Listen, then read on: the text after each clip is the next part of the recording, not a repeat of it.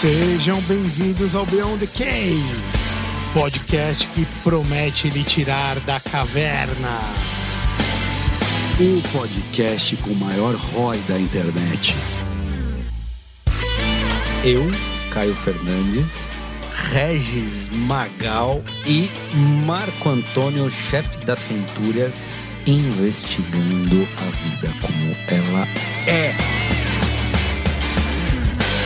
Bem-vindo ao mundo real. Bem-vindo ao Beyond the Cave. 3, 2, 1, valendo! Boa tarde, bom dia, boa noite! Sejam mais uma vez bem-vindos ao Beyond the Cave. Antes de apresentar nosso convidado maravilhoso, a gente vai falar muito de política hoje. Eu queria que o Caio nos dissesse o que, que a galera tem que fazer, meu amigo. Rael, fala pra nós. Cara, arroba Beyond the Cave PDC.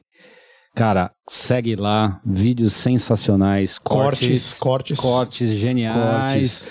A, a gente tem um grupo no Instagram, conversa com a gente, proponham convidados, sugiram pautas. A gente está avisando quais são o- as gravações com antecedência, então você pode interagir, perguntar para o nosso convidado. Né? Agora a, né, a gente está na, na, na fase de convidados notórios e famosos e tudo pessoal mais. que tá aí, É, concorrendo Ah, aí. Então- candi- candidato, Tá na hora. candidato. Tá na hora, tá na hora, pessoal. Vamos fazer pergunta e, e vamos que vamos. Arroba Beyond the Cave PDC, por favor, vão lá no, no YouTube, se inscrevam, a gente agradece demais. Apresentar o nosso querido Renato Batista aí do MBL. Já teve com a gente anteriormente, a gente conversou é, sobre a guerra, sobre geopolítica. E hoje a gente vai falar de uma coisa diferente daquilo, mas que é extremamente atual, que é política. Ele é formado em Relações Internacionais pela SPM, cientista político, pós-graduando é, na GV, É um sobre gestão e currículo. política, É um coordenador nacional do MBL. Quem não viu, inclusive, vai no episódio anterior lá, que tem o- a, a capivara. Lembra da capivara? É o famoso currículo para mais de metro. É currículo aí, para fazer mais. Foi coordenador do Arthur Duval, que, putz, é uma campanha que a gente voltou, foi atrás lá para aí. prefeitura em 2020. Trabalhou na consultoria Insight Geopolítica com o Rock, passou pelo Renova BR, tem o, o podcast dele, do The Hatcast, é, escolhido como uma das lideranças do Renova BR e pré-candidato a deputado estadual, Isso aí. que é por isso que a gente vai conversar mais hoje. Boa noite. Boa noite, boa noite. Obrigado Valeu. pelo convite. Que é isso, obrigado novamente por conversar com a gente. Deixa eu, deixa eu fazer a primeira pergunta. Ah, velho, tá bom, vai, vai lá, garoto. Ah, vai. Cara, como é que é montar um gabinete de crise? Boa pergunta. Cara, Cara, sabe é- por quê? Vou te falar assim. é, a primeira vez que eu ouvi falar em gabinete de crise foi quando caiu o avião da TAM.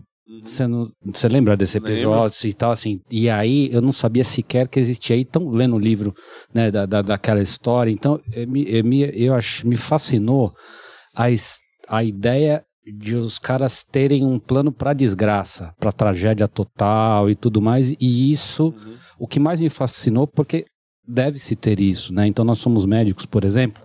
É, eu sou é, é, eu sou também intensivista e, e a ideia é assim: você tem que ter um plano de urgência e aí para qualquer intensivista ele tem que ter um plano para dobrar sua capacidade de leitos em, em situações de tragédia, né? Como é que foi? Certamente você participou deste gabinete de crise. Como foi essa experiência? Como é que é isso aí? Como é que é lidar com isso? Tem, tem uma pequena diferença aí, que é o seguinte. O gabinete de crise da, da, vai, da, da, sei lá, da área da aviação. O gabinete de crise, ele serve pra gente sabe, né? Se der algum problema, se cair um avião. Agora, na política, e ainda mais nos casos mais recentes aí, pode acontecer absolutamente tudo. Tipo, Não há previsibilidade. Não há nenhuma previsibilidade. Pode ser um áudio vazado, pode ser um oponente político que fez ah, uma denúncia que não é verdadeira, pode ser. Sei lá, dá pra. Meu. Foi um cisne negro, uma É, pessoa- pode- foi um evento não, exatamente. um, um evento não totalmente, planejado. totalmente não planejado. E quando chega a notícia, quando você tá na vida pública e você, enfim, tem que ter é, transparência, você tá lidando com outras pessoas, tem imprensa, tem. Enfim, tem gente querendo te atacar, as coisas acontecem rapidamente. Então, tipo, nesse caso aí, você. Nesses últimos casos, você tinha, meu, prazo para ter uma resposta de algo que você nem sabia se era verdade, ou que você nem teve tempo para ler ou para ver do que se tratava. Então, puta, é muito difícil ter um, ter um gabinete de crise assim. Vai acontecendo a depender do caso. Pô, às, às vezes um, um, um, caso é, vai, sei lá, uma, exemplo, uma denúncia que não faz sentido. Pô, aí você tem que se reunir com quem é da área do mais da área do direito para descredibilizar aquilo. Às vezes é uma denúncia, uma denúncia não, às vezes é um ataque de um oponente político. Aí você tem que tentar né, resolver aquilo pela área da, uh, enfim, do marketing, etc, da publicidade, da narrativa. Cada caso é um caso, velho. Sim, sim. Posso, eu vou querer, eu vou voltar um pouco antes. Eu queria entender, né, você é um cara jovem, é muito claro pelo seu currículo que você tem uma, uma inclinação pela política, é, internacional ou não, né? É uma coisa que você, que você gosta. É, eu quero entender da onde que veio isso, cara. Qual, qual, qual que é a tua motivação para hoje você, pô, virar candidato a deputado? O que, que foi que te, que te fez durante, durante a tua trajetória é, pensar nisso e realmente ir atrás dessa ideia aí? Sim. Cara, quando eu tinha 17 anos, eu fui morar fora do Brasil. Fui estudar fora. E Puta, quando eu cheguei lá. Eu... Pra onde você foi? Só pra... Eu morei em Las Vegas. Ô, oh, garoto! Se puder escolher pra um lugar pra morar fora. É, é um eu tinha bom. 17 anos, então foi realmente só pra estudar. Puta, foi mesmo. Pode crer. fez de propósito. É, então, um dia eu volto.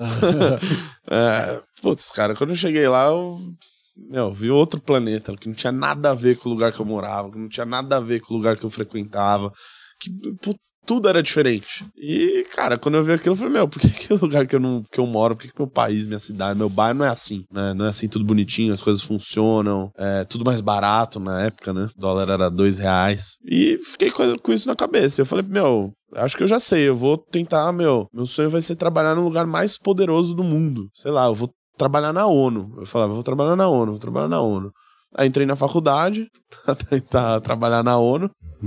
e aí, cara, quando você começa a estudar, você vai vendo que, né, eu tenho uma visão muito crítica dos órgãos internacionais de que eles não, não trazem respostas, e não tem como trazer, para os problemas que a gente vive. Eu vi que o único jeito de, cara, fazer alguma coisa diferente, fazer a diferença no meu bairro, na minha rua, das pessoas que estão ao meu redor, é por meio da política. Não tem jeito. É, os estados são soberanos para decidir sobre é, a, a, tua política, o, o bem-estar dos seus cidadãos, etc e tal, e a única maneira é entrar na política, não tem outra. Assim, beleza, você pode ser um, sei lá, um empresário que faz filantropia, etc. agora, se você quiser realmente mudar o estado das coisas, se você não se conforma com a maneira que tá a política, com a maneira que tá a economia, etc., é entrando nela. E foi a partir daí que em 2014 eu conheci uh, um pessoal que estava fazendo uma campanha de um candidato que se chamava Paulo Batista, o raio privatizador. Em 2014, uma, Opa, uma campanha lá. que era, meu, brincadeira e que foi parar no New York Times. Eu conheci a galera que estava fazendo e posteriormente essa galera fundou o Movimento Brasil Livre e aí eu já entrei junto com eles ali em janeiro de 2015 e tô aí há sete anos com essa mesma galera, que é uma galera que eu acredito é uma galera, claro, que é meu, meus, são meus amigos e que eu acho que tem a orientação certa, tem a, a, a enfim, é, tem a filosofia certa com a qual eu acredito. Justamente foi por isso que eu me juntei a eles em 2014 e continuo até hoje. Deixa eu falar, já que você falou, Movimento Brasil Livre, né, todos nós conhecemos, é, apreciamos, mas no liberalismo você tem um espectro muito grande, certo? E eu queria saber, assim, você, é, até que ponto você acha que, que o Estado pode resolver os problemas da sociedade? Olha, eu tenho uma. Eu sou. Eu me considero um liberal, não sou um libertário. Eu acho que é, o Estado é um mal necessário. É, eu acho que ele é capaz de resolver muitos dos problemas, principalmente no que confere a pobreza, mas, é, obviamente, eu tenho a visão de que se o Estado ele não fosse do tamanho que ele é, metade desses problemas estariam resolvidos. E que ele é um dos grandes geradores de problema quando ele começa a atuar onde não deveria atuar. Agora, tem áreas que necessariamente ele tem que estar tá atuando, né? Segurança, de justiça, é, talvez é, a depender de como, da maneira que é feita na assistência social. E acho que é isso. Acho que como, quando começa a fugir muito disso, não tem experiências boas que serviriam para todos os países, né? Não adianta falar, ah, não, mas na Noruega o estado é bonito e é grande e as coisas funcionam. Tá bom, mas lá é um lugar que. Lá é a Noruega, não Lá é a a Noruega, tem mais petróleo per capita lá do que em qualquer outro lugar do mundo. E tem a história da Noruega. A história deles enquanto nação. Olha aí. Então, assim, não funciona em todo lugar do mundo. Agora, o que a gente sabe que funciona é que quando o Estado deixa de interferir, ah, enfim, em áreas que ele não deveria interferir, a própria sociedade, a iniciativa privada, etc., sabe gerir melhor. Durante o iluminismo, que existia essa discussão, né? é, Locke, o segundo tratado de governo de John Locke, né? Existia a discussão do Estado. E, se não me engano, foi um francês que falou uma época, falou o seguinte: o melhor Estado é aquele que não atrapalha o indivíduo enquanto ele está perseguindo o que é melhor para ele. Então, o Estado, no sentido que muito ajuda quem não atrapalha. O nosso Estado mais atrapalha do que ajuda. E esse é um problema, porque o Brasil é outro. Eu lembro a primeira vez que eu vi Mil li Milton Friedman, é, eu terminei de ler, achei ele brilhante pro Brasil. Me falaram, me acusaram. Um amigo meu, que é do espectro mais gauche, virou para mim e falou assim: Mas ele é um anarcocapitalista. Tá bem longe. atacando ele. E eu lembro que eu falei assim: olha, eu não sei, mas não é. quando, quando eu pensei Brasil e eu li ele, eu falei assim: cara, esse cara conhece meu país e sabe como resolver meu país. Porque ele estava atacando as ineficiências de um Estado gigantesco, que é o Estado brasileiro, né? Sim. sem saber, né? Sim. Mas você vê, é, é- é- essa, por isso que é a questão, né? Porque é muito difícil cortar na carne, né? E a gente vê hoje um Congresso, tanto do ponto de vista de uma Câmara Estadual como federal, que se você for contar liberais, a gente vai acabar contando nos dedos quem realmente vai olhar para o negócio e falar, meu, eu vou cortar na e dá o exemplo. e dá o exemplo, né, cara? Então existe uma, uma, uma bela diferença entre o discurso e a prática. Uhum. E essas políticas liberais e de cortar na carne, normalmente elas não soam Uhum. Pro, pro, pro indivíduo comum como algo belo ou fácil de acreditar, né? Então existe uma diferença entre o que a gente fala e, da- e da prática. É, é aí que eu queria Opa. entrar. Como que você transforma esse discurso que a gente acredita, que nós estamos comprados e que a gente sabe Uhum. que é o melhor na prática do dia a dia? Cara, é engraçado, né? Tem, assim, é, tem o caminho fácil, né, de fazer as coisas. Né? Se você é deputado, por exemplo, tem o caminho fácil, tem o caminho de usar. Ué, você precisa ir pro interior pra fazer alguma coisa lá, etc. Ué, aluga, pega o seu carro oficial, paga o teu hotel com a verba da Assembleia Legislativa. Quer fazer campanha? Tem fundo eleitoral pra você, tem fundo partidário. Agora, tem a maneira difícil de fazer as coisas. E eu fiz da maneira difícil quando eu tive a oportunidade. Eu fui presidente de um partido aqui na.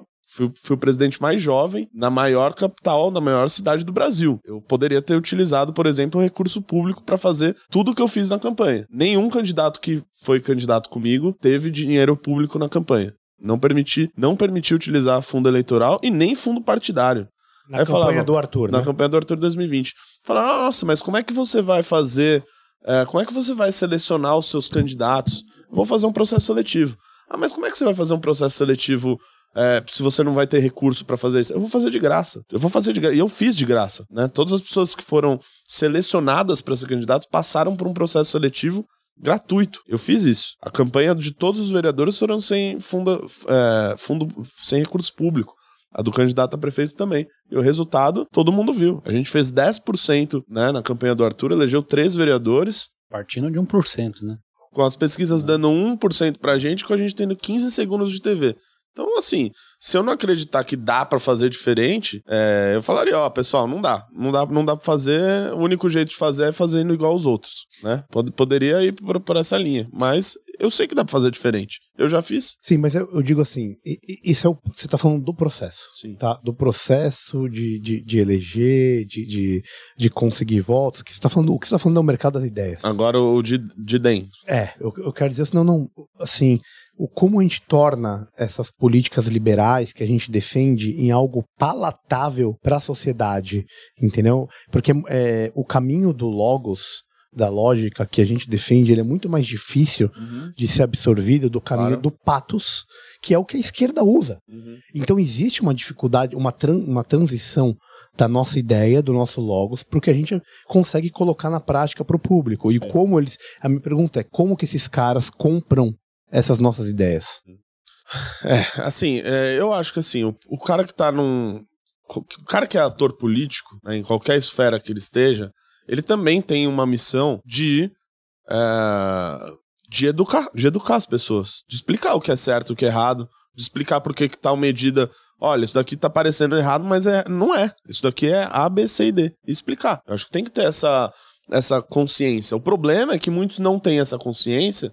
Porque fala, ah, deixa eu fazer o discurso fácil, vai. Eu não vou, eu não vou conseguir convencer uma pessoa que é do funcionalismo público de que ela, infelizmente, vai ter que pagar um pouquinho mais na tua alíquota de previdenciária, porque senão ela não vai receber o dinheiro lá na frente. Tem, tem gente que fala, ah, eu não vou fazer, eu não vou ter que explicar isso, porque ela não vai entender. Ela vive num lugar que ela não.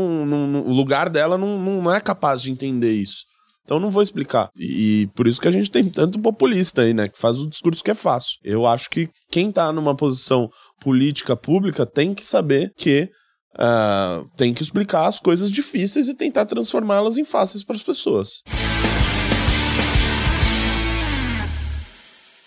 Esse caminho é através do confronto? Pode ser uma maneira. Através... Tem, tem várias maneiras, né? Tem através da, vamos dizer, da ridicularização daquilo que você considera errado, que é o que o Arthur fez, é assim que ele cresceu. Isso, confronto. No confronto e na ridicularização. E falar, meu, tá, tá vendo como é ridículo você ir pra rua falar de direitos trabalhistas se eu tô te mostrando que tem um direito trabalhista que não é um direito porcaria nenhuma, você só tá perdendo com isso. É uma forma. Outra forma é um confronto, outra forma é um convencimento, educação, é, explicar, etc. É, o Arthur era uma demonstração da, da realidade, né? Era, talvez seja, seja isso que mais é, deixava as pessoas bravas com ele, né? Acho que é, é isso. E, e nessa, nessa, mesma, nessa mesma ideia, nessa mesma né, é, Linha. linha de ideias, né? Eu pergunto para você, Renato, como é que vai ser a, a comunicação daqui para frente? Né? Então a gente estava falando aqui de mercado de ideias, né? É, a gente, é, em função de todos esses fatos, né, e tentativas, enfim, né, é, é assim, a- a- tem os fatos que ocorreram com, com, com o Arthur e tem as, a- foram as, tent- e tem as tentativas todas, né, de, de, de, de destruição de reputação, imagem, to, aos todos os membros do MBL, Sim. Alquim, antes de tudo isso, enfim, né, então, é, como é que você, enquanto um articulador político, né, é, Primeiro, né, a gente já não tem mais as pessoas na rua, né? Então a situação do MBL é muito diferente da situação do MBL no- do seu surgimento, né? É, a gente estava lá, né? A gente né, viu é, o surgimento e nas maiores todas as manifestações nós estávamos lá do ao lado do, do MBL, né? Então assim e- existia uma geração que foi é, engajada nesses últimos 10 anos e tomou contato com a política, eh, especialmente os jovens, por conta do MBL. Isso é uma, uma responsabilidade e um mérito que jamais será tirado do MBL. Por mais que se fale, no, né, eh, a, mídia tradicional demorou alguns meses, talvez até mais de ano, para poder reconhecer esse papel preponderante que o MBL teve neste momento histórico.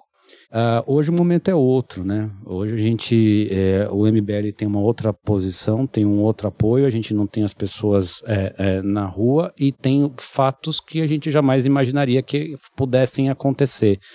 Como é que você engaja a militância depois de tudo isso? É, não não é uma fácil pergunta. Assim, a gente fez manifestações recentes ah, num clima de. Por exemplo, a gente fez a manifestação do 12 de setembro, né? 12 de setembro. É, 12 de setembro do ano passado. Olha, é uma manifestação que, de tamanho, ela parecia com as manifestações iniciais de 2014 que a gente fez. Então, por volta de 5 a 10, mi- 10 15 mil pessoas. Devia ter, eh, sei lá, uma média disso lá. Era uma, uma manifestação que foi muito difícil, era uma manifestação que tinha uma pegada diferente, tinha pessoas de esquerda na manifestação, né? as que não foram proibidas pelo petismo de irem, né? Estavam lá. Então tinha uma. a- as pessoas que foram à manifestação tinham uma. Enfim, um receio de saber de como é que se daria essa, esse mecanismo, de como é que se daria pessoas opostas estarem protestando ali por algo em comum. Tinha isso. E mesmo assim, cara, querendo ou não, tinha um, um- um público razoável lá nas manifestações. E, é, sem contar, claro, a questão da pandemia, a questão de que não, nunca tinha tido uma manifestação à direita, vindo à direita, contra esse governo. E, assim, se for olhar pelo histórico de, do- de 12 de setembro, que não faz tanto tempo assim, é, eu vejo como positivo. Eu acho que, que, assim, a gente nunca teve um botão que apertava e chamava as pessoas pra rua. É uma, é um, um congregado de, de, de- fatores, né? Tem que ter indignação, tem que ter um motivo, tem que ter aquele, aquele né, o estopim da coisa que leva as pessoas a quererem ir pra rua amanhã. Tem, tem vários, vários motivos que fazem com que, por exemplo, uma manifestação ela ocorra e seja de grande porte, né? E, e- e a, a gente teve experiência nisso. Agora, não depende só do MBL de engajar as pessoas, depende os fatores políticos que estão muitas vezes alheios a nós. Cara, é, eu queria mudar um pouco o rumo da prosa aí. É, eu queria falar um pouquinho de, de liberdade de expressão. Que a gente vê, né, que até a questão recente aí, um pouco, um pouco atrás do, do, do Telegram, banimento, a gente vê um milhão de. Hoje em dia, a política do cancelamento, que é algo bizarro, né? Assim, você acaba anulando o indivíduo em nome de um coletivo e você acaba botando as pessoas num buraco como se errar não fizesse parte da vida, né? E todo mundo erra, todos nós erramos todos os dias. Que atire a primeira pedra. Quem nunca pecou. O que é feio é você assumir que errou, né? Eu percebi dessas histórias todas, né? É que você, né, você pode é, errar e ficar com aquela cara de pau no jornal. Não, não, não, não, não, não há Não, veja provas, né? Veja bem, né? Você assumir o erro que é o problema, né? E, cara, e, e- e a gente, como eu tava falando, a gente viu recentemente um milhão de coisas que aconteceram. Só que a gente tem que dar uma resposta a isso. Certo?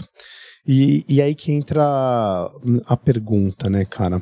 Como que você acha que é o, o melhor jeito de, de confrontar essa, poli, essa coisa do politicamente correto e, e, e do cancelamento? E como você acha pessoalmente? E como que o MBL faz isso? De confrontar o politicamente correto. É, é essa questão é, Cara. e o cancelamento em Uhum. si, né, cara? Porque puta, é bizarro, velho. Na minha opinião, Sim. a- acho que na nossa aqui, né? Eu acho que, eu, só querendo en- ensejar melhor, o, o, o Reginho falou da ideia do, do Telegram, por exemplo. Eu acho uma coisa grotesca de se olhar aqui. Os lugares onde o Telegram foi cancelado são lugares que você não compraria uma passagem para ir.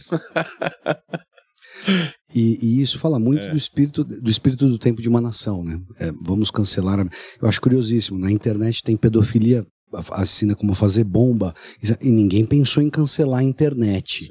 Então é, é- passamos pelo limite do bizarro. Eu estava conversando com o Rez outro dia. Me lembra muito. eh, Se você pegar em, em fase da humanidade, uma fase muito apareci- apareci- parecida ocorreu durante a Inquisição porque você era acusado de herege, tinha pouco maneira para se defender, era Uhum. torturado, tinha que assumir a queimada em praça pública no auto de fé. É rigorosamente o que acontece hoje em dia. Como que a gente Cara, consegue? é, é, por aí mesmo. Assim, é, tem, tem um, um, um livro do Theodore Dalrymple, que é Gosto, Podres gosto de muito. Mimado, as consequências do sentimentalismo tóxico. Ele, pra mim, descreve perfeitamente essa questão do cancelamento, que é, ah, assim, parece que um esforço feito por alguns agentes da sociedade para que todo mundo seja obrigado a se posicionar e a falar coisas óbvias. Então, por exemplo, é, vou citar o caso do Arthur aqui. Ele falou um negócio que todo mundo repudiou. Ah, jura? Alguém defendeu o que ele falou? Achou que é legal? Não. Mas você se torna obrigado a ir a público a dizer: olha, veja só, eu sou contra. Você tem que afetar o bom mocismo, né? É, exato, eu sou contra este absurdo. Eu sou contra, sei lá, sabe, as, das coisas mais óbvias. Tem até um humorista que brinca com isso, Maurício Meirelles, Que ele sempre fala: olha, pessoal, eu queria dizer que eu sou contra o assassinato. Né? Então, É, tipo assim. Câncer. É, tipo, você, eu sou contra o câncer. você é obrigado a, a- parece que a, a, a ceder a isso. Cara, o que eu falo para as pessoas, não cedam a isso, né? Uma hora vai ser com você. É, você tem que ficar o tempo inteiro pedindo desculpa pela sua própria existência. Que é o que ocorre, né? Tem, tem que pedir desculpa. Não, vê, eu sou homem hétero, cis.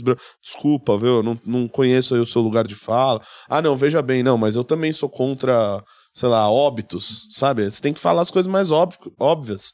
Porque tem gente que quer que isso ocorra assim, justamente para quando uma pessoa cometeu uma falha que é absolutamente humana e que todo mundo pode vir a cometer, essa pessoa ser cancelada. E ela não tá sendo cancelada pelo que ela falou, ela tá sendo cancelada pelo que ela é, pelo que ela representa. Ah, é, né? Tem os caras que cospem no- nos outros no meio do jantar, mas não é do grupinho que é Tem, ó. privilegiado, e aí tá tudo bem, né? É, o, o- um dos diretores da, da Rede Globo de televisão foi acusado de tentar, né, de assediar sexualmente quantas, é, quantas mulheres lá e continua lá. É, o, o- o- esse que você citou, ator tá, no, tá, tá na, se ligar a TV, ele deve estar lá agora, aparecendo.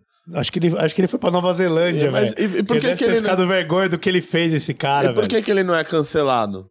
Porque não é, do, não é do grupo, né? É, é, é só, só ver lá quem que ele defende, o partido que ele é filiado, ah, as pessoas que estão em volta dele, as pautas que ele defende. Então é pelo que ele é. Você falou do, do, do Theodore Dalrymple, que é o pseudônimo do... É um psiquiatra, né? Anthony É, Giddens. é, Anthony Daniels. Daniels, isso. É isso, Anthony Daniels. E a gente, falei. A gente falou no episódio com o Paulo Cruz aqui dele, né? Sim. Vocês lembram, né? É, e ele, você tava falando, eu tava lembrando que ele tem um, um livro, que, e talvez esse seja até o mais conhecido, o, o, é, o Vidas, é, Vidas na Sarjeta. É, Acho que é isso, alguma é, é, acho que é Vidas na Sarjeta. né? É, Acho que é isso, o nome do livro.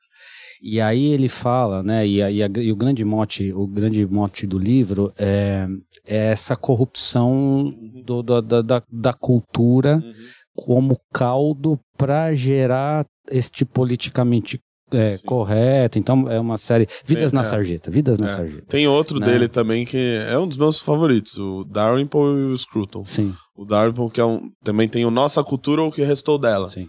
que também é, fala dessas mesmas questões. aí. E o Pensadores da Nova Esquerda do, do, do do, Scruton. do, Scruton também é, o- é, é acho que ele junta, né? Pega os, os indivíduos e Um por um. um e- por um e, e dá a narrativa política, né? Ele mapeia, vamos dizer assim, e- esses pensadores.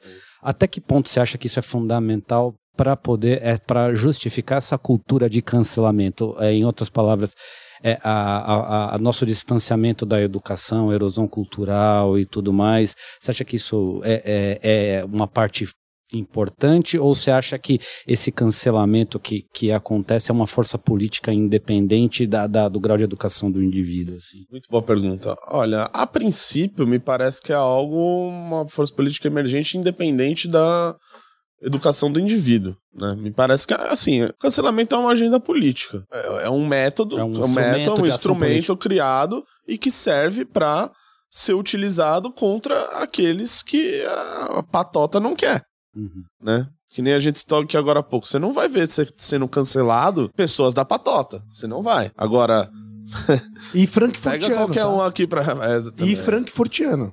Pega qualquer um pra falar uma, uma besteira aqui, não tenha dúvida, né? A não ser que Rapidinho você- vai pra vala. Vai rapidinho, rapidinho. Cance... Aí, aí parte pra. E o cancelamento, a princípio tem isso, não, vamos cancelar esse cara. Não é cancelar, tipo, ah, vai, tipo, tira ele daqui. Não, é um assassinato de reputação. O cara perde emprego. O cara perde, tudo, tudo, tudo, O, o caso do Arthur, por exemplo, é, ele, per- ele desistiu da candidatura dele pro governo do estado, que era o sonho dele nos últimos anos. Ele saiu do partido dele, ele saiu do MBL, ele provavelmente vai tomar alguma punição da Assembleia Legislativa, ele perdeu a namorada, ele. Mano, Perdeu Ele o canal, apanhou- fechou o canal dele. né? ele apanhou assim como ninguém apanhou nos últimos. nesse ano ainda, acho. O que mais querem ainda? Né? Falaram, não, não, agora tem que ser caçado. Eles, eles querem Caça- que ele, caçado. ele seja, sirva de exemplo para pegar outros. Caçado. Né? É, pra, né? É, o que eu acho eu- bizarro eu- eu- é uma violação tão grande, é uma violação tão grande, só pegando esse caçado, que acho que indivíduo. ponto- Mais do que isso, ele estava de férias num lugar, fez um negócio, mandou um áudio pros amigos. Ah, execrável. Porra, repreensível. Porra, tudo que você pode falar, ninguém quem vai concordar. Ok, daí, e eu tô sendo bem raso. Daí a falar, aquele voto que elegeu ele e concedeu coisa dele agora tem que ser revisto. Fala, calma É aí, cara pálida, do que caceta vocês estão falando? Uma coisa é uma coisa, outra coisa é outra coisa. Porque o cancelamento é esse. Se puderem falar assim, dá pra gente botar ele na cadeira elétrica? É. Eles vão querer, fala assim, pô, querer, dá pra colocar? Não, injeção letal, vai. Cadeira elétrica é muito ruim. Desde que na você apague letal. o vídeo que eu nunca que, que eu não sou, que eu não tô bizarro, apoiando ele. É bizarro. Apaga-se os É vídeos, isso. nove Se- língua, se, né? fosse, é, isso é se muito fosse um Big vídeo Brother. íntimo dele, se fosse um vídeo íntimo dele, que seria a mesma coisa, ele tá vazando alguma coisa que ele... ninguém pediu que ele fosse ser caçado. Cara, vou além. Tem, tem um, assim. tem um pequeno parênteses nisso que você falou. E aí começam a aparecer, e eu vi muito nesse caso, e eu fiz questão de, assim, é, eu não tenho problema de defender, enfim, é, enfim, o cara que é meu amigo, etc. Mas eu comecei a ver, né, quem, deixa eu ver quem é que tá, poxa, tá tão incomodado assim, né? O bastião da Vamos moral e ver do bom quem que são os bastiões da moral e dos bons costumes. Aí eu fui lá ver. Né, uma das representações que chegou contra ele. Dos, da Associação dos Fiscais de Renda do Estado de São Paulo. Ah, vá. Que coincidentemente, a primeira, a primeira grande briga dele na Assembleia foi pra barrar o aumento do salário desses Foi caras. a maior pegar- vitória olha dele isso, no- no, na- na- mundo na atuação dele. sensato, Eu- eu- era pra pegar isso e falar assim, é por isso que ele não pode ser caçado. Olha a É só prova. por isso. Então, Esse é o batom aí na eu fui ver, Aí eu fui ver. É, o outro deputado que xingou ele lá, Julian Lemos. Três Marinha da Penha nas costas. É, eu vi isso aí. Três Maria da Penha nas costas. Outro lá, o senador Lazier Martins, Maria da Penha nas costas. Co- Batendo, é, a- né, acusado de bater na irmã e na, na, na mulher. Oh, meu Deus do céu. É assim, é essa gente que tá. que faz que, que ainda quer aparecer agora, pagando de boa. E, e nós temos exemplo nessa mesma LESP do, do, do- de, um, de um deputado que teoricamente apalpou Uhum. a deputada me lembrar. dentro, No plenário, no plenário bêbado. na casa e esse cara fez o ato. Ele não emitiu palavras. A gente Foi tem que ele entender que existe ato. uma diferença de falar e uma diferença pa- pra ação. Esse cara, ele, ele fez esse ato e ele não foi caçado. Uhum. Tá? Então, assim, por mais que seja execrável, e eu, e eu acho que é execrável, a, a- a fala. Sim. Cara, Eu- não- eu- são dois pesos, duas medidas. Esse é o ponto, problema, se eu entendeu? pudesse falar pra ele, o que é execrável? Eu falo que é verdadeiramente, pra mim é muito execrável. Pra mim aquilo é punível, pra mim é o ato do inferno. É o meu amigo que vazou o áudio. Esse seria pra mim, pessoalmente, eu pensaria quem foi o cara que vazou o áudio. Pessoalmente pensando, tô pensando na minha, na minha intimidade. Esse, esse é o Esse ato uma- mais esse execrável. merece uma punição. Esse é o ato mais execrável, porque, entenda, é um ato de amigos, é o cara do bar, é o cara que falou quem tá pegando aonde, quem fez o quê. Desculpa, é, a gente volta na normalidade das coisas. Esse é, esse é o mundo como o mundo roda. Cara, o que eu mais escuto do- desde então é as pessoas chegando e falando, pô, meu, que merda que o Arthur falou. Pô, mas na- assim, eu também falo muita merda, é sabe? isso, Assim, é isso. Se forem me pegar na minha intimidade, eu vou ser queimado É, igual. exato. É só isso que eu queria dizer. E aí os fatos, como você falou, o cara que apalpou, o cara da Maria da Penha, as coisas, tá todo mundo fala assim, cadê a moralidade? Onde mora a moralidade? Como a gente julga o que é moral e o que não é? É, cara, É, muito é, raso, né? assim, E, eu- é- e é esse enfrentamento que a gente vai fazer, de mostrar isso. Né? Acho que não. é, por mais que tenha um sentimento, assim, ou talvez uma. Algumas pessoas querendo impor, né, que a gente haja de alguma maneira. Ah, não, ó, vocês se fuderam, fica quieto aí e, deixa acontecer. Não. A gente vai lá e vai pontuar. Olha, isso daqui não, não- Isso daqui tá errado. Isso aqui não cabe isso. Isso aqui não é proporcional com outra coisa. Especialmente, né, assim, a gente tá falando aqui de. né, o, o- o, Marco falou agora da, da, impressão própria, né? A gente tá falando de algo né, pessoal. É, eu imagino que especialmente para você, né, cara? Porque veja só, né? Você participou né, da, da campanha dele, né? v- De prefeito do Arthur.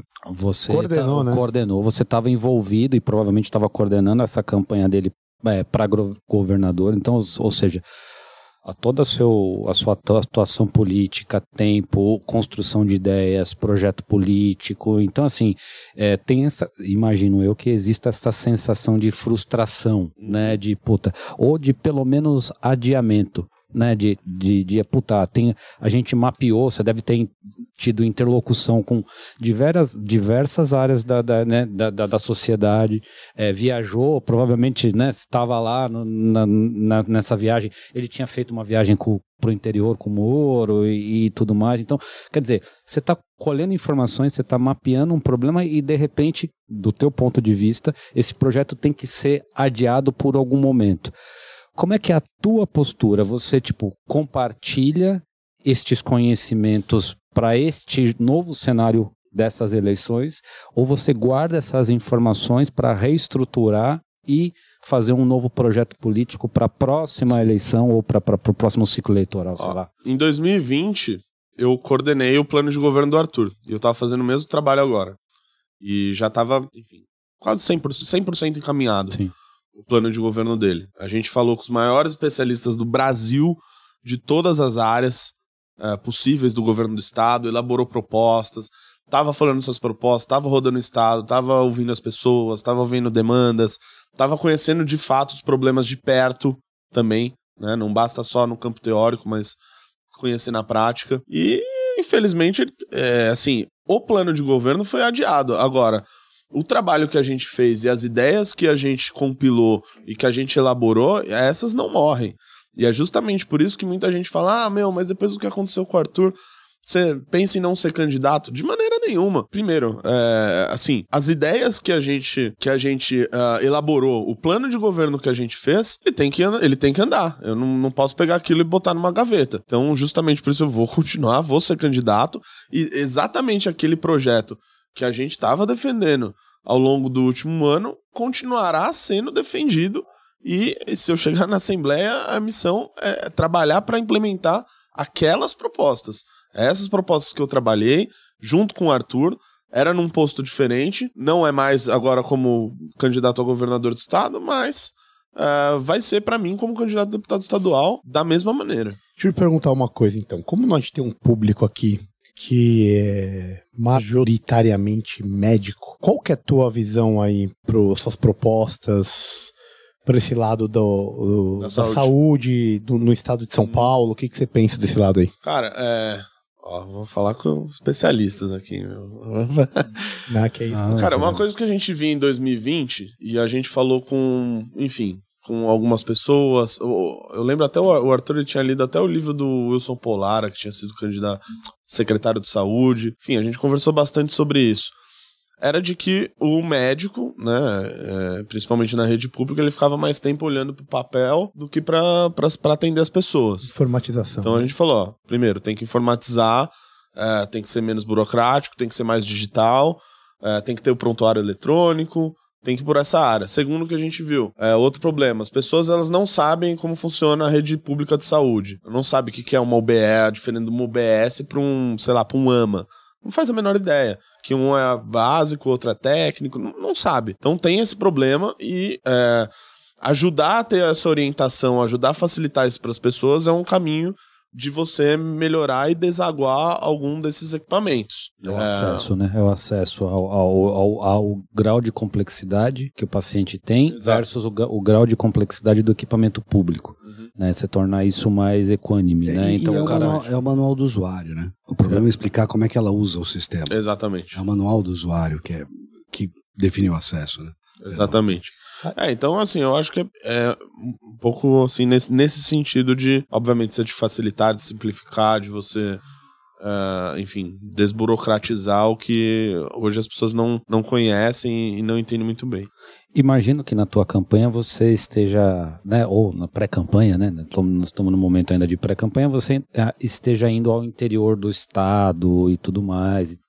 E a gente sabe que as cidades é, ricas têm muito pare... é, né, nós todos somos aqui paulistanos, né, e assim, é, muito, a- as cidades grandes parecem um pouco com São Paulo e tem algum, alguma coisa, mas o que, que de- no interior tem de particular e que você teria uma política né, pública que, puta, poderia. Cara, é, isso aqui é de.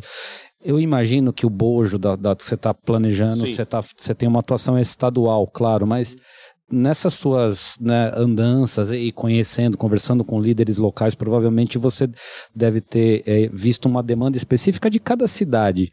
Mas você consegue, tipo, ter uma, alguma, sei lá, diferença, assim, cara, no interior isso aqui é diferente, diz, funciona diferente, e pra, por funcionar diferente eu tenho que ter uma, uma atenção específica para isso. Eu acho o seguinte. é, todo lugar que eu vou, os caras me perguntam, pô, mas você conhece a cidade, né? Você conhece os problemas daqui? E eu dou geralmente uma resposta que é o seguinte: eu não tô para discutir problemas municipais, eu tô para discutir Claro. problemas estruturais do Estado. Claro. Como, por exemplo, quando eu me proponho a discutir educação, eu vou discutir questões estruturais da, da educação. Vou discutir o ICMS educacional, vou discutir o fim da aprovação automática, vou discutir outras formas de financiamento para o ensino superior que gasta muito mais do que o ensino básico. Vou discutir questões ah, estruturais. Agora, existem lugares do estado que sim, têm as suas particularidades. Ah, região do oeste do estado tem o programa de eh, o programa Bacia 3 de hidrográficas. É um, programa, é um projeto importante que tem que andar, que não anda. Na região do, do ABC, tem a questão do metrô, que até hoje não chegou lá. É um- é uma particularidade. Tem a questão de Santos, o Porto de Santos, que por mais que seja federal, exige de alguma maneira algum tipo de ah, mecanismo estadual ou alguma, enfim, algumas travas que dá para resolver pelo governo do estado. Então, cada região tem sim algumas particularidades, mas eu não eh, não me proponho a discutir, eh, vamos dizer, minúcias municipais. Eu acho que é para isso tem vereador, para isso tem prefeito. Eu, o- o- essa posição como deputado estadual é para cobrar o governo do estado e para implementar e propor propostas estruturais. Estruturais. Quando você mexe numa questão de urbanismo a nível estadual, você impacta todas as cidades, que é uma das coisas que a gente fala, de ter um- uma coordenação estadual dos planos diretores municipais. Isso muda a realidade de uma cidade sem eu precisar conhecer a minúcia urbana daquela cidade. Apenas mexendo no- na estrutura dos, dos planos diretores você consegue resolver esses problemas. Eu me proponho a discutir os grandes problemas, assim, eh, do, do- do que eu considero os grandes problemas do Estado. Isso é um grande diferencial, né? Porque você vai, você vai falar com um deputado estadual, ele tá preocupado em votar se o canudinho é de plástico ou se o canudinho é E- de papel. E o pior, e o pior disso, a maioria vive em torno de obter emendas parlamentares para chegar na cidade que ele obtém votos e falar: olha, eu trouxe aqui dois, um, um milhão, dois, três milhões de reais. Sendo que, na verdade, ele tá ganhando aquele, aquelas emendas parlamentares com base na votação que ele deu para, por exemplo, aumentar o ICMS dos remédios no meio da pandemia. Se isso não é voto de cabresto, eu não sei o que voto de cabresto é. Sem contar aqueles decretos autorizativos, né? né? Que isso é, o que isso mais vota. Então, mas é, como é que você foge Eu disso? autorizo que o governo do estado de São Paulo vire um governo de primeiro mundo. É isso que É se isso. vota lá. E- É isso que é muito, né? É, é- é muito desestimulante, para não dizer outra palavra, de porque assim eu entendo, né? E acho louvável e é- ainda bem que tem uma pessoa que está pensando, né? Como você está pensando. Mas essa é, é a quebração de pedra do dia a dia ali, provavelmente, né? Sabe que durante a Revolução Francesa, o que um marquês, um conde, um visconde eh, se resolvia com o seu, o seu, seus, seus, seus pares, ou seus, seus colonos, né? quando eles perderam o título, eram eleitos algumas pessoas que exerciam a vida pública e elas ocupavam palácios, escritórios e governavam a partir de escritórios. É daí que surge o termo burocracia, porque o termo é francês, burro é francês para escritório. Então, burocrata é aquele que a partir do seu escritório começa a governar o mundo ao seu, ao seu. Esse é o problema da burocracia estatal. É o problema que fala assim, de por decreto, agora baixou o decreto que ninguém pode morrer agora de Covid, ou sei lá o que que eu posso. Não existe esse fiat, é só o burocrata que pensa assim. E esse, Reginho, esse é o estado que eu não quero ver. Esse é o estado que eu não quero ver. Eu quero ver o estado que fala assim: agora nós vamos pegar uma, uma mina de, de potássio e fósforo lá no Acre, porque é do interesse nacional. Esse é o estado que eu quero ver. Eu não quero ver nenhum estado. mas, mas tudo bem, então eu, eu entendo, eu, eu, eu, eu sei o ponto que você tá querendo chegar, eu entendo. Mas eu não quero ver nenhum estado, irmão. Mas beleza. eu queria. A letra de médico aí é Tá fora. brincadeira, de entender, hein, meu? Profissional, profissional. Como nós temos tempos e nós temos nossos patrões, inclusive, pessoal, quem quiser ir fazer parte, Instagram, o- WhatsApp. OnlyFans. Não, OnlyFans não, OnlyFans. não rola. OnlyFans não rola. Mas, mas, Por mas- enquanto, por mas- enquanto. Mas tem, tem um grupo do WhatsApp, no Instagram, entre em contato com a gente. Eu quero fazer uma pergunta que, que foi mandada pelo pessoal lá do, do no WhatsApp, dos nossos patrões aí, que é o Bruno Arantes. E ele pergunta assim: caso o Lula seja eleito, o que esperar de um novo governo do PT, Renato? Cara, eu espero um governo revanchista. Eu espero um governo que vai querer se vingar, eh, enfim, do, do, do, do que passou nos últimos tempos, né? Cara, o Lula ficou preso mais de 500 dias. Sim. Se esse cara não tá com raiva, não, não quer se vingar daqueles que o colocaram lá, né? Imagina quem que vai querer. Então eu espero isso. Eu acho que vai ser um governo radical, né? Por mais que ele esteja fazendo alguns acenos, tipo, ó, estou botando, sei lá, o Geraldo Alckmin aqui, é, alguma coisa do tipo. Do no final, quem tá escrevendo o artigo do como né, assessor econômico do Lula foi o Guido Mantega. E tá É, metendo então- dois nomes no Supremo, né? Vai, vai meter dois nomes, no- teoricamente. Vai E além do que você falou, é o seguinte: ele Pra é, um quem ca- já tem nove, É, ele é um. oito, né? Só não tem o Gilmar É, Mendes, é. acho que era do PSD. E, e ele é um cara que tem seten- Alexandre, é. 70 e tantos anos, que já teve câncer, teoricamente não tem uma expectativa, ou seja, ele também quer deixar um, uma certa, um certo legado, entre aspas, o que joga para esse lado do, do revanchismo.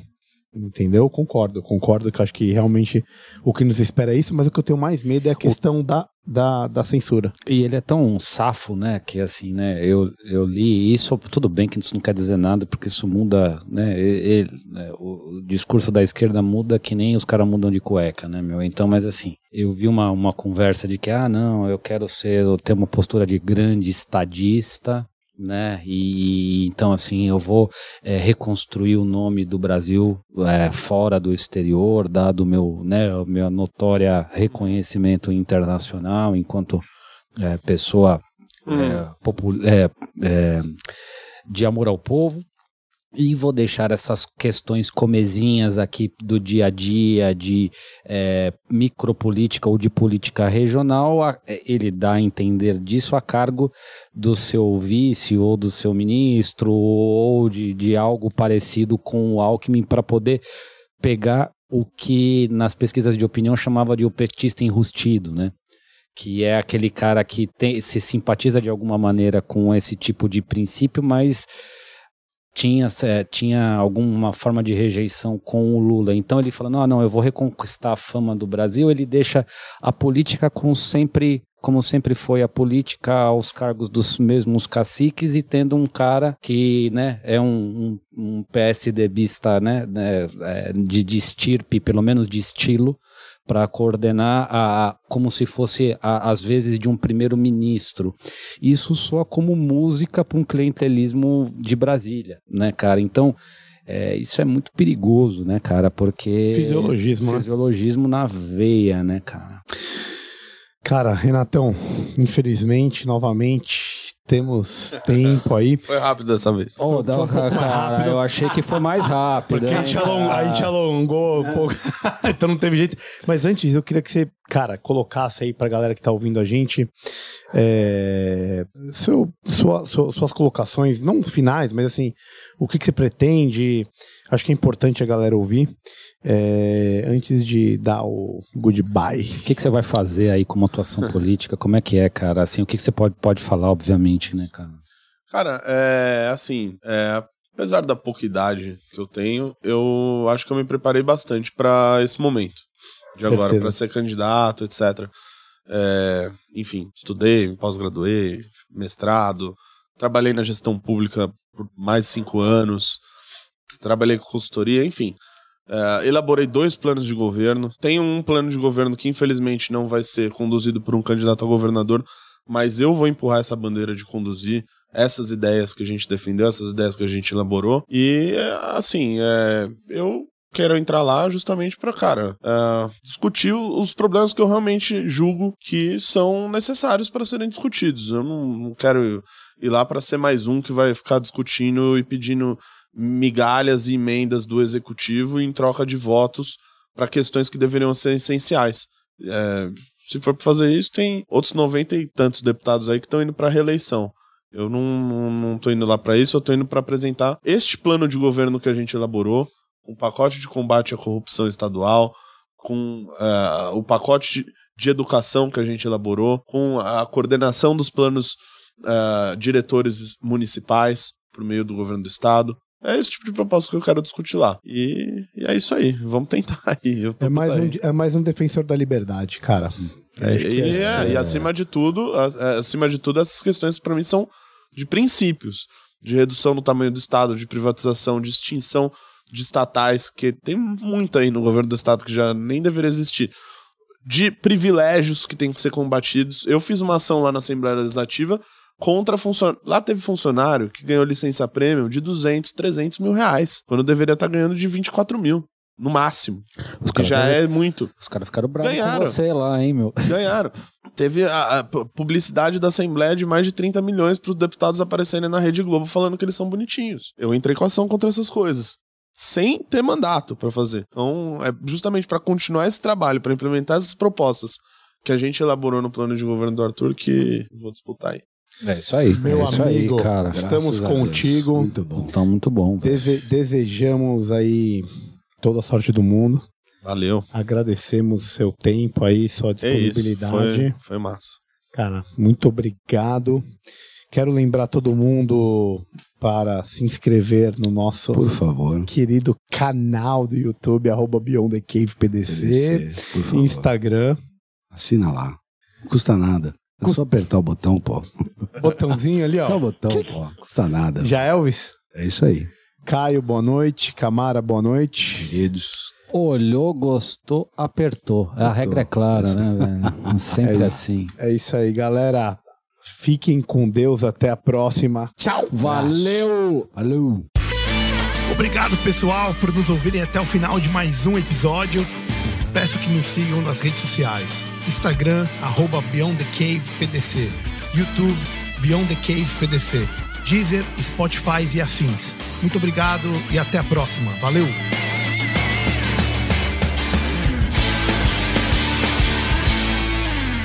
Uma produção, voz e conteúdo.